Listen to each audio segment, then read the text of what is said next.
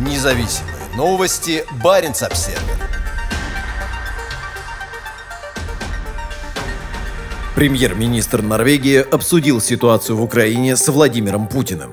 Как соседняя страна, мы несем особую ответственность за то, чтобы говорить открыто, заявил Йонас Гарстера. Наш главный посыл заключается в том, что Россия должна положить конец войне, заявил норвежский премьер журналистам вскоре после часового телефонного разговора с президентом России Владимиром Путиным. Ранее Стере провел консультации с руководством стран-союзников Скандинавии, Европе и США, и норвежская сторона обратилась в Кремль еще на прошлой неделе. Как рассказал на сегодняшней пресс-конференции премьер-министр, ответ из Москвы был получен в четверг в 11.00. Разговор состоялся практически сразу после подтверждения из Кремля. Российское вторжение в Украину – это жестокое нападение на свободную страну, и сейчас невинные люди подвергаются невероятным страданиям, сказал Стере после разговора. С российским лидером он особо коснулся ситуации в Мариуполе. Я настойчиво просил президента прекратить боевые действия в Украине, вывести российские войска и предоставить гуманитарный доступ, добавил он. Телефонный разговор состоялся на следующий день после выступления президента Украины Владимира Зеленского в норвежском парламенте. В своей речи украинский лидер предупредил Норвегию о российской милитаризации в Арктике. В арктическом регионе уже накоплено такое количество российских войск, которому нет никакого нормального объяснения. Зачем? Против кого? сказал он.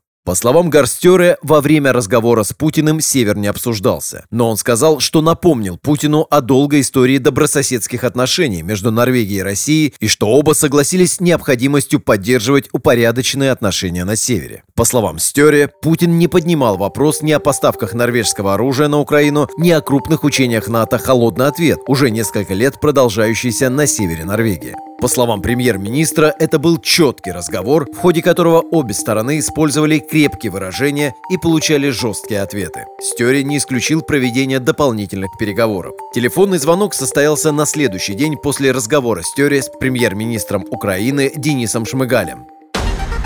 Независимые новости. Барин обседный.